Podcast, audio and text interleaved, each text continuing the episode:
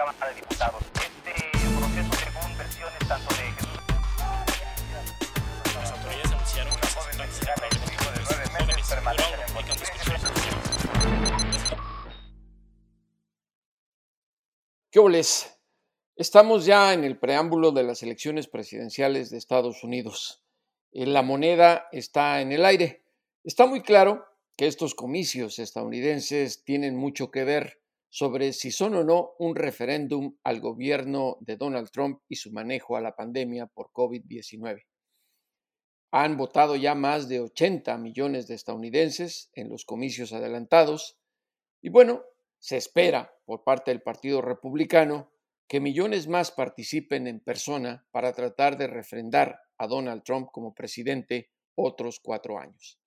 Por el lado demócrata, Joe Biden tiene confianza en que aún en, esta- en estados clave, que son por tradición republicanos como Texas y Florida, pueda sacar un resultado sorpresivo para Donald Trump, quien ganó los comicios hace cuatro años en contra de las encuestas.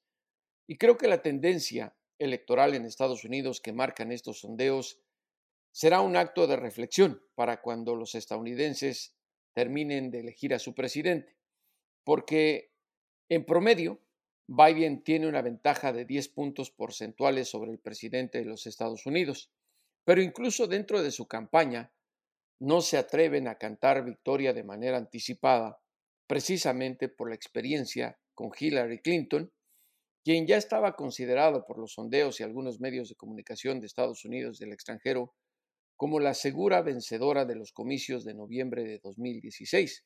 Y vaya sorpresa, Donald Trump resultó ser el ganador. Por ello, en la campaña de Biden prefieren optar por la prudencia, esperar a los comicios y confiar en que serán los estadounidenses quienes emitan un juicio final sobre la presidencia de Donald Trump. El mundo entero está pendiente de estos comicios porque la política tradicional de los Estados Unidos dio un giro muy grande con Trump al frente de la oficina oval en la Casa Blanca. Algunas naciones apuestan a un cambio, otras prefieren ponerse al margen de emitir un juicio. Mientras tanto, en México, el presidente Andrés Manuel López Obrador, que ya expresó su molestia a través de una nota diplomática por la manera en que opera el sistema judicial de Estados Unidos, ha dicho también que para determinar qué sigue en la relación bilateral, esperará los resultados electorales de este 3 de noviembre. Sin duda, la captura del general Salvador Cienfuegos Cepeda en Los Ángeles marcará un antes y un después en la relación bilateral para combatir al narcotráfico. El secretario de Relaciones Exteriores, Marcelo Ebrard, ya adelantó que una de las medidas que tomará el gobierno mexicano será revisar la cooperación que tiene el gobierno de México con agencias federales estadounidenses que operan en la República. Una de estas, la DEA. Y es que los 54 agentes que tiene esta dependencia federal de Estados Unidos en México operan en contra de lo establecido, portan armas de fuego, obviamente ellos argumentan para defenderse, pero pudiera ser uno de los cambios que se den en, en esta nueva era de relaciones, el espionaje que llevan a cabo otras agencias estadounidenses como la CIA, como ICE y como el mismo Pentágono, podrán también estar sobre la mesa para determinar el nuevo futuro. Mientras tanto, el mundo entero observa lo que ocurrirá en estos comicios que son muy importantes, sobre todo para la comunidad hispana en Estados Unidos, que hay que también reconocer que generaciones de estos estadounidenses de origen latino o mexicano eh, se han alejado mucho de lo que es la raíz de sus antepasados. Y eso es normal, porque están asimilados totalmente al país que los vio nacer. Pero no olvidemos que también unos 11 millones de inmigrantes indocumentados depende de lo que ocurra o dependen de lo que ocurra en estos comicios. Biden ha prometido que si gana las elecciones en los primeros 100 días de su mandato, enviará al Congreso Federal de su país un proyecto de ley de reforma migratoria para regularizar el estatus de residencia y laboral de los inmigrantes indocumentados. Con Donald Trump ya sabemos cuál es la fórmula. Mano dura. Continuará construyendo el muro en la frontera con México y llevando a cabo redadas para expulsar de Estados Unidos a los inmigrantes indocumentados y esa política de tolerancia cero, criminalizando a los indocumentados, se mantendrá vigente. No es un volado lo que hay, aunque así lo podemos percibir. Son los estadounidenses quienes tendrán la última palabra en estos comicios que, repito, son muy importantes no solo para el futuro inmediato de los Estados Unidos, sino para la política exterior de varias naciones cuya relación con Washington es demasiado importante. Ahora los invito a que en cada siete escuchemos precisamente desde dentro, desde la campaña de Joe Biden a Jennifer Molina, quien es su asesora en asuntos de medios hispanos.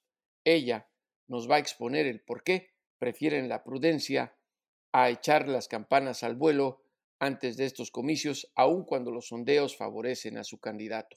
Y ya saben, y no olviden de seguirnos en cada siete a través de todas las plataformas digitales. Los mantendremos, como siempre, al tanto de la política mexicana y la internacional. Hola, tu marca o empresa podría estar aquí. Por una pequeña cantidad, podrías tener un anuncio con nosotros distribuyéndose en todas nuestras plataformas. De esa manera, te estaríamos ayudando a que más personas conozcan de tu marca o empresa y tú nos estarías ayudando a seguir produciendo este podcast. Si te interesa este espacio, escríbenos a info.chamisohub.com. Te dejo el correo en la descripción de este episodio. Gracias.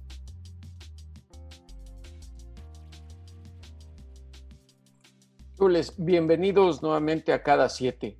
En esta ocasión eh, contamos con Jennifer Molina, quien es la directora de medios hispanos de la campaña del ex vicepresidente de los Estados Unidos, Joe Biden, y candidato a la presidencia de su país por el Partido Demócrata. Jennifer, muchas gracias por aceptar esta invitación de cada siete. Claro que sí, un placer estar contigo hoy. Jennifer, faltan eh, pues muy poco para que se defina el destino político de Estados Unidos de los próximos cuatro años. Eh, la tendencia del voto, eh, de acuerdo a las encuestas, sigue favoreciendo al ex vicepresidente de los Estados Unidos. Danos una idea de cuál es el ambiente en estos momentos dentro de la campaña del candidato demócrata. Claro que sí, mira, ya solamente nos toca siete días y sabemos que muchas personas ya están votando. Hemos visto la, en términos de los demócratas que están votando un aumento histórico porque creo que muchas personas, especialmente el voto hispano, está listo de rechazar la retórica, el odio y la falta de liderazgo de Donald Trump. Entonces nosotros nos sentimos muy bien y no queremos como estar, ok, ya ganamos, nosotros queremos llegar a cada voto y estamos viendo que el vicepresidente y Kamala Harris están viajando para cada estado clave.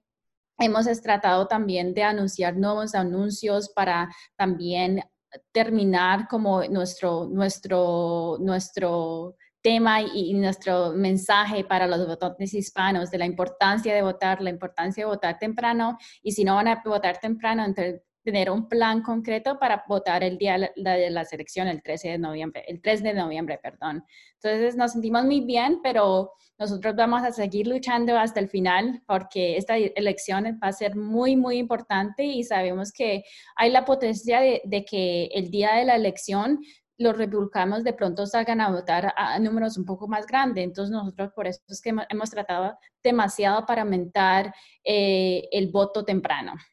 Eh, este es un asunto interesante porque no se habían alcanzado cifras de voto adelantado como las que ahora se tienen en toda la historia electoral de los Estados Unidos.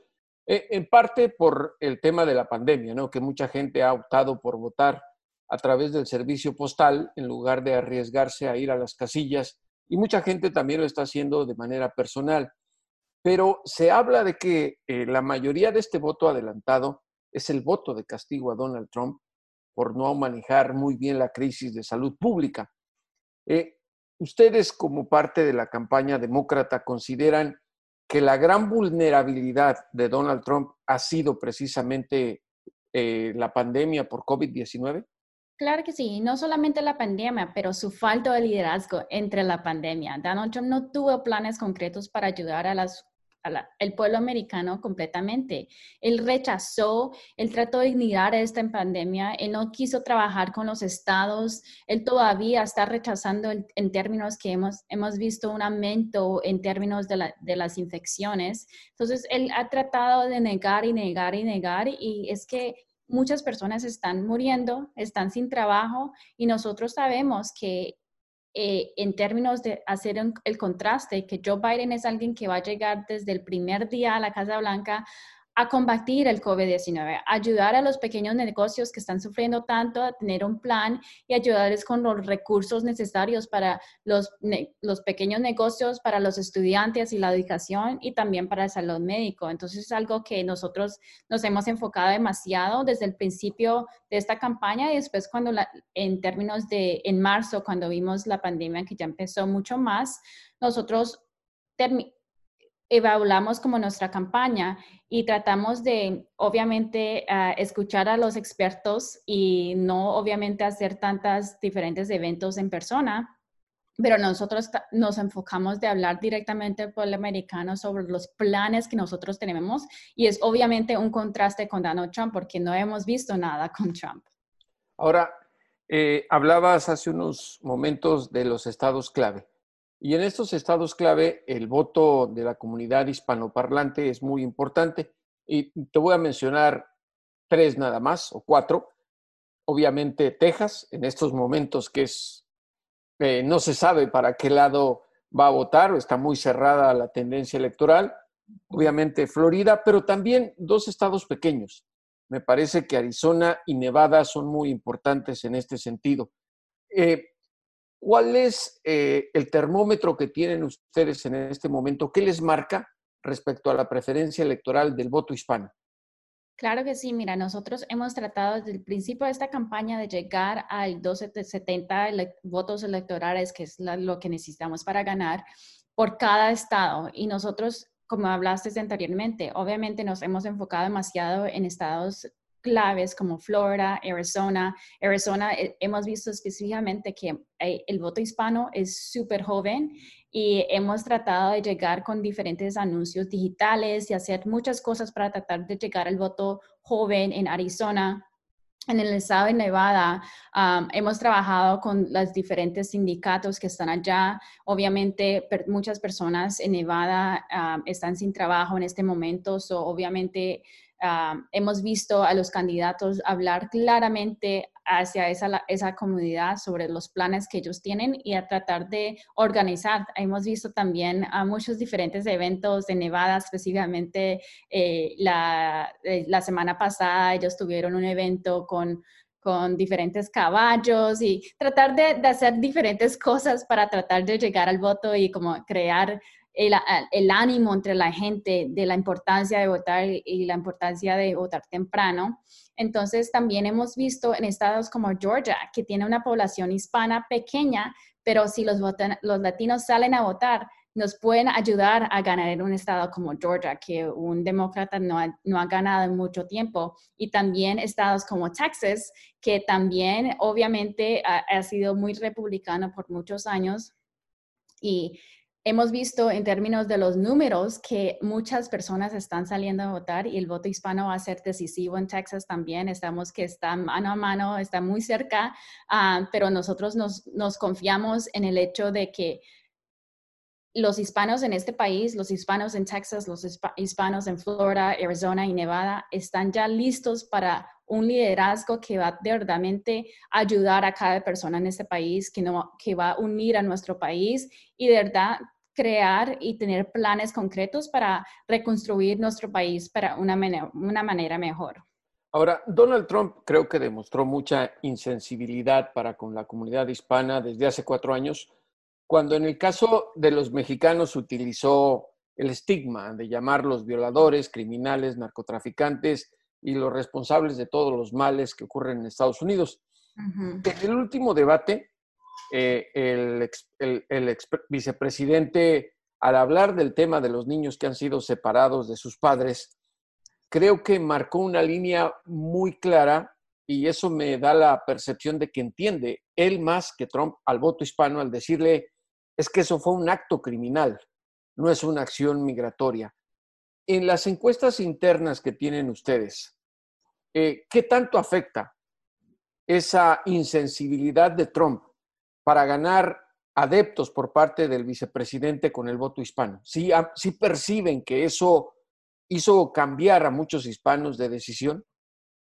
Sí, pues, no hablamos de, de, los, de encuestas internas, pero sí hemos visto obviamente que los hispanos quieren a un presidente que verdaderamente va a liderar con compasión. Donald Trump es alguien que ha tratado a, a los inmigrantes como racistas y, violadores y le ha, dicho millones de cosas eh, a los inmigrantes y también ha tratado a los niños que han estado en la frontera demasiado mal y Joe Biden, como dijiste anteriormente, que él llamó el acto que él hizo, que separó ha separado a tantos niños con sus familias, un acto criminal, que es algo que no representa los valores americanos, los valores que nosotros verdaderamente representamos, que somos un país que siempre han bienvenido a los inmigrantes, que ha ayudado a las personas que están llegando en este país buscando un mejor futuro entonces, claro que sí, que hemos visto esto no solamente en términos del voto hispano, pero también a cada persona en este país que ve, ve las imágenes de estos niños ser separados de sus madres, que cada persona en este país, obviamente si eres padre o no,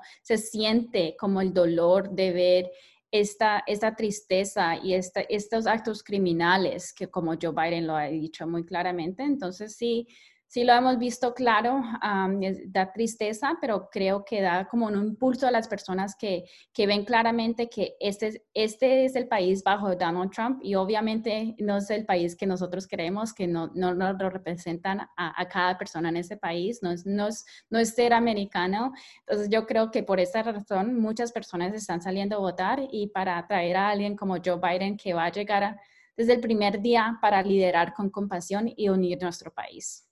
Ahora, eh, ¿qué tanto les está ayudando a contribuir eh, en ganar el voto, no solo hispano, sino de otras minorías étnicas, eh, la asiática, la afroamericana, la presencia de la senadora Kamala Harris?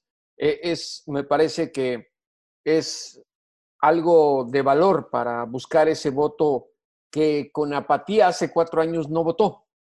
En, primer lugar, hubo poca participación del voto hispano joven, sobre todo como tú lo mencionas, y de muchas mujeres, pero no solo mujeres eh, hispanas o afroamericanas, sino mujeres anglosajonas en general.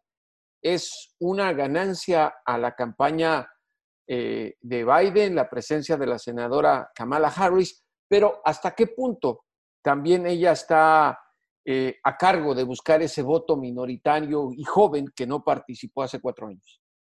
Claro que sí, mira, hemos visto un, un, impulso en términos del ánimo que hemos visto en los votantes, como dijiste, los jóvenes, mujeres y personas minorías completamente, que Kamala Harris es alguien que representa el sueño americano, que sus padres son inmigrantes, que ella es alguien que ha llegado a esta postura tan grande y ser la primer, va a ser, si es elegida, la primer vicepresidencia, vicepresidenta afroamericana en este país. Entonces, ella ha logrado muchísimo y ella también puede hablar directamente de los temas que muchas personas son tan importantes para este país en este momento en términos de arreglar nuestro sistema criminal, de justicia criminal. Entonces, ella es alguien que obviamente la hemos mandado y ha viajado a muchos estados y ha, tenido estos como eh, diferentes citas y, encuentros con diferentes votantes y sí nos hemos enfocado muchísimo en las mujeres, en los jóvenes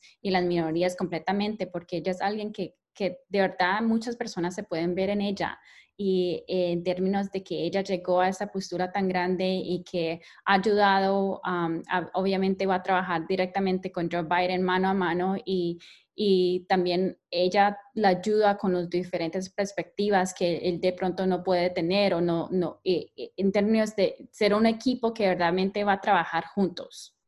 Ahora, Eh, en el segundo debate, eh, el vicepresidente Biden hizo una promesa muy interesante a la comunidad inmigrante. Dijo que de ganar los comicios del 3 de noviembre, en los primeros 100 días de su mandato estaría enviando al Congreso Federal un proyecto de reforma migratoria. Eh, te lo pregunto porque él fue compañero de fórmula de Barack Obama y la promesa de Obama fue que en los primeros seis meses de su mandato iba a hacer lo mismo, pero no lo hizo. Eh, ¿Qué tanto deben ahora confiar los inmigrantes y los votantes hispanos en que Joe Biden va a cumplir su promesa? Claro, mira, Joe Biden es alguien que tiene 47 años de experiencia trabajando con ambos partidos. Es algo en que siempre ha luchado y ha trabajado para tratar de llegar a planes concretos, a proyectos de leyes que realmente se hacen ley y se vuelven realidad. Entonces, es, Joe Biden ha dejado claro que obviamente bajo el mandato de, Obama, ellos hicieron diferentes promesas, pero él no era presidente. Ahora, como él sí va a ser presidente, estas son las prioridades de él mismo y él quiere trabajar directamente. Él ya tiene diferentes grupos que están ayudando y voluntarios que están ayudando a crear diferentes planes concretos de Jay si ganamos a la presidencia de llegar listos para trabajar, arreglar nuestro sistema migratorio. Hemos visto que Donald Trump ha hecho mucho daño a nuestro sistema migratorio en términos de las personas que están llegando a este país buscando ayuda, que nosotros tenemos un proceso y ese proceso ahora Donald Trump lo ha dañado muchísimo y, es una lástima para, nuestro país. Entonces Joe Biden se ha comprometido y, este, él es alguien que siempre si habla de algo se lo hace realidad. entonces sí, confían en él completamente porque él va a llegar desde el primer día para trabajar para cada persona en este país. Ahora, hay otra cosa que Donald Trump instrumentó en su lema antiinmigrante, que fue, a como diera lugar, incluso sin la autorización del Congreso Federal de un presupuesto, edificar un muro en la frontera con México, aunque es simbólico, digamos, el muro y que a los mexicanos no nos afecten tanto, pues es territorio de Estados Unidos. Estados Unidos si quiere construir una torre de Babel, lo puede hacer. Pero yo te pregunto, eh, Jennifer, sobre todo tú que estás dentro de la campaña de Biden, eh, ¿el muro se quedaría ahí donde está o simplemente qué, planes hay eh, por parte de Biden respecto a este muro tan simbólico al cual Donald Trump quisiera ponerle una placa con su nombre? Sí, mira, yo, Donald Trump usó, utilizó el muro para distraer, distraer, y, si fuera por, por él, si estuviéramos hablando por el muro otra vez en esta, en esta campaña y nosotros, nuestro enfoque ha sido que Joe Biden es alguien que va a llegar directamente a la Casa Blanca para combatir el COVID-19 para crear empleos, para ayudar a, a, cada persona en este país lograr y ganar un salario mínimo de 15 dólares por la hora. Entonces es muy importante que Joe Biden se va a enfocar directamente en los temas que los votantes se quieren hablar hoy en día en términos de cómo él los va a ayudar y, Donald Trump, eh, hemos visto que la, hay diferentes cortes que han tratado de parar lo que él está tratando de hacer en la frontera. entonces, en términos de, ese tema específicamente, eh, Joe Biden cuando llegue a, la Casa Blanca, si ganamos, obviamente va a trabajar con los diferentes líderes que están locales, que, en términos de qué se puede hacer, él es alguien que obviamente sí va a priorizar la seguridad de nuestro país, pero también en una, en una manera que sea humana, en una manera que de verdad respete el proceso que tenemos para personas que lleguen a este país buscando ayuda. Ahora, mencionaste algo al inicio que llamó mucho mi atención y te lo quisiera mencionar ahora. Eh, tu prudencia al hablar sobre el resultado, el decir hay que esperar, no hay que cantar victoria. Mencionaste la posibilidad de que la gente, por lo que dice Trump, el sector conservador y racista que apoya al mandatario estadounidense, salga a votar en números grandes para garantizar su reelección. ¿Hay temor en la campaña de Biden a esto o simplemente lo mencionaste por ser una posibilidad? No, por ser una posibilidad. Mira, nosotros no, no estamos tomando nada, como no, no, no, no, no, no estamos aquí siete días antes de la elección como ya sintiéramos que ganamos. Nosotros no ganamos hasta que ganamos y por esa misma razón estamos dando el mensaje que es muy importante salir a votar, que si de pronto personas van, de pronto sean demócratas o republicanos, vamos a ver más personas votar el día, el día 3 de, de, noviembre, el próximo martes. Entonces, solamente lo decía en términos por, por dar ese impulso, porque vimos, vimos en el 2016, que en este tiempo eh, eh, mismo, eh, con, las encuestas.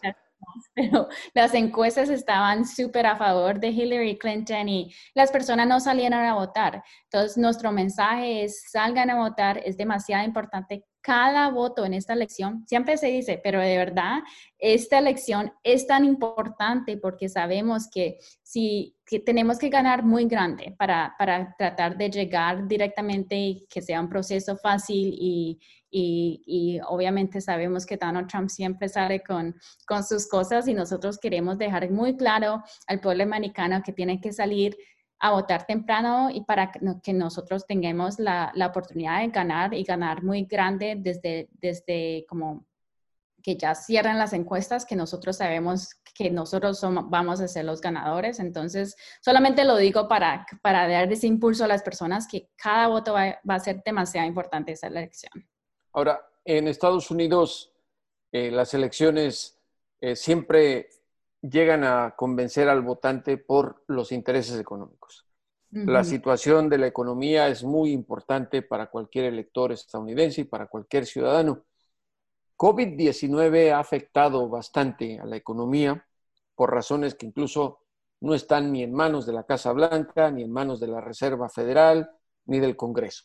Es una pandemia. Y los efectos han sido muy duros para la comunidad hispana, sobre todo en empresas pequeñas y medianas, en el sector de servicios, en el sector de hoteles, de restaurantes. ¿Cuál es el plan de Biden para recuperar, por lo menos en el corto tiempo, la situación laboral de los hispanos y el que algunos pequeños negocios y medianos que ya cerraron puedan volver a abrir sus puertas? Claro, mira, es una tristeza que por la falta de liderazgo de Donald Trump, muchos negocios pequeños tuvieron que cerrar y miles de personas ahora están sin trabajo. Joe Biden va a llegar, tratar de trabajar con el Congreso para crear recursos, los recursos necesarios para darles a estos pequeños negocios los, los recursos necesarios para que ellos puedan no solamente abrir sus puertas, pero también darles, eh, la, obviamente todavía estamos en, una, en el medio de una pandemia, entonces necesitan los uh, PPE, no sé cómo decirlo, pero como las mascarillas y, y en términos de, de limpiar y, y, y, tratar de tratar de llegar a los, como los requisitos para que ellos puedan mantener abiertos y también darles a muchas personas, también vimos los negocios pequeños que están cerrando, son los que no tienen acceso a diferentes créditos federales. Entonces, Joe Biden quiere directamente trabajar con el Congreso para que se dé la opción y la oportunidad que cada pequeño negocio llegue y tenga acceso a diferentes recursos de, de términos de dar más opciones federales para que ellos tengan de pronto diferentes ah, loans o, tener la opción de tener ayuda de un gobierno que obviamente no tienen ahora por la falta de liderazgo de Donald Trump. Entonces Joe Biden quiere trabajar directamente con los estados locales para tratar de verdaderamente darles a, los pequeños negocios estos recursos necesarios y la ayuda del gobierno que deberían tener claramente.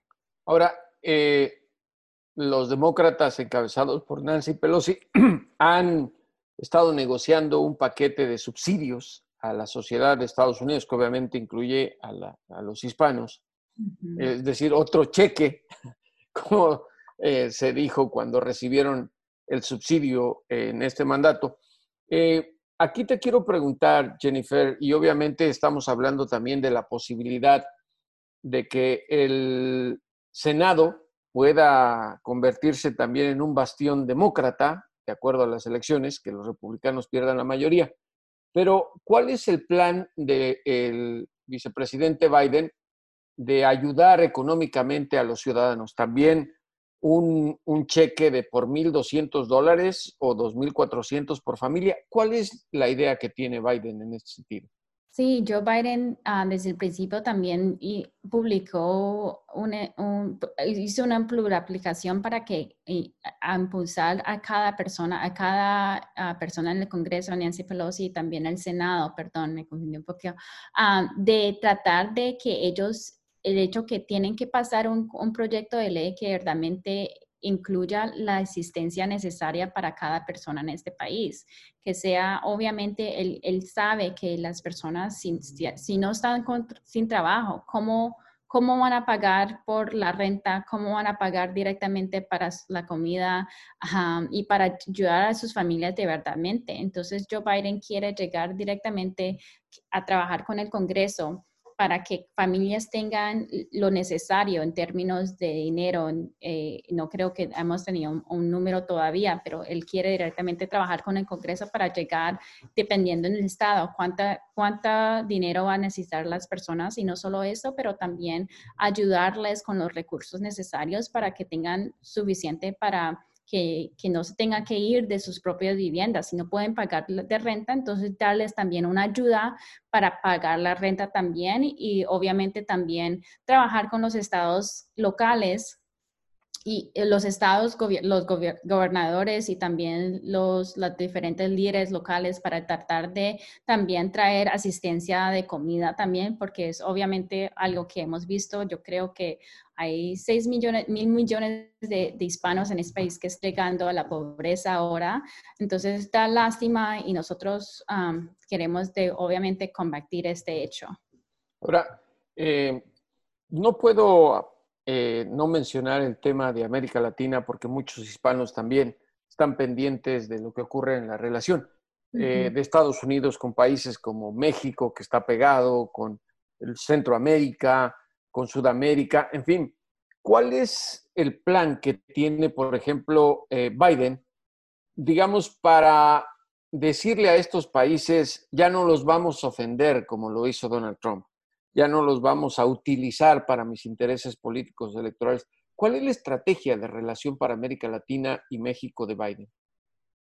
Claro, mira, Joe Biden es alguien también ha tenido una carrera muy larga cuando él era vicepresidente, tuvo la oportunidad de trabajar directamente con ah, Latinoamérica para trabajar, ayudar y mejorar cada país.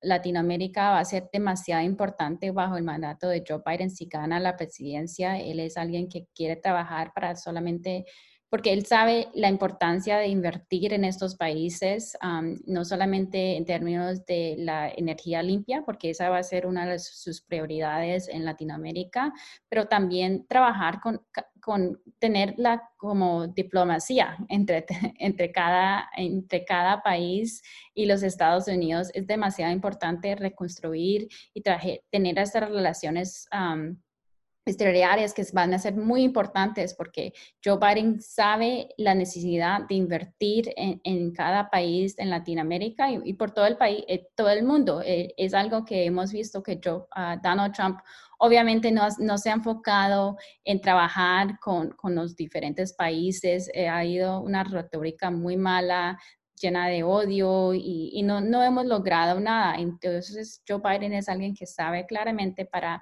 el beneficio de los Estados Unidos es que cada país en Latinoamérica también sea un, país que también esté creciendo su, su, economía, esté trabajando directamente con los Estados Unidos para tener diferentes iniciativas para mejorar cada país. Una última pregunta porque sé que andas con prisa, Jennifer. Em, eh, y es muy sencilla. Eh, estamos a la espera de la definición de la presidencia de los Estados Unidos, pero aunque parezca increíble para mucha gente de habla hispana, también hay electores estadounidenses latinos que apoyan a Donald Trump. ¿Qué le dices a esta gente? Tú, que eres latina, que estás en la campaña de Biden y que has visto la política antimigratoria de los últimos tres años y medio con Donald Trump, lo que ha pasado con los niños, lo que pasa en la frontera y el estigma con el cual trata como ciudadanos de tercera clase a quienes también son ciudadanos de este país, pero cuya, cuyo color de piel es moreno y que hablan español. Claro, mira, yo creo que nuestro mensaje es que Joe Biden quiere ser un presidente para todos, seas republicano, que no creas en la política o que no, no, no, te importe mucho lo que está pasando en términos de nuestro mensaje, es que la política afecta a cada persona, que nuestro país es una democracia, entonces obviamente sí queremos volver a, a ser un país que tengan, que tengamos diferentes opiniones, que y si tenemos diferentes opiniones que podemos tratar de unirnos para tratar de llegar a, lo mejor. Y eso siempre ha sido los valores americanos. Entonces, nuestro mensaje es claramente que Joe Biden quiere ser presidente para cada persona, que él quiere trabajar por, por ti mismo para, para ayudarte en términos de la economía, en la educación, que él tiene planes concretos para mejorar nuestro país, para unir nuestro país, que tenemos que rechazar este, esta retórica de odio de Donald Trump, que este, esto no, son no se refleja en nuestro país, que nosotros hemos, hemos sido siempre un país que, que son, somos muy diferentes. Hay muchas personas que vienen de mil diferentes países y, y llegan a, a, los Estados Unidos para mejorar los Estados Unidos y es algo que Joe Biden quiere hacer él mismo y ser un presidente para todos, para beneficiar y también volver a ser el pueblo americano que siempre hemos sido. Jennifer, muchísimas gracias por tu tiempo, por esta entrevista y estaremos muy pendientes del resultado de la elección. Ahora sí, como siempre, a los criminales y a los políticos, devuélvanos a ese México que nos arrebataron. Gracias. Gracias. Hola, te habla Luis Chaparro, director de Cada Siete. Quiero agradecerte por escuchar cada episodio que hemos producido hasta hoy. Y si te está gustando lo que hacemos, quiero pedirte un favor Entra a nuestra página en patreon.com diagonal cada 7 y haz una donación. Por más pequeña que sea, nos ayudará muchísimo a seguir produciendo este podcast. Además, tendrás algunos beneficios que encontrarás descritos en nuestra página en Patreon. Te dejo la liga en la descripción.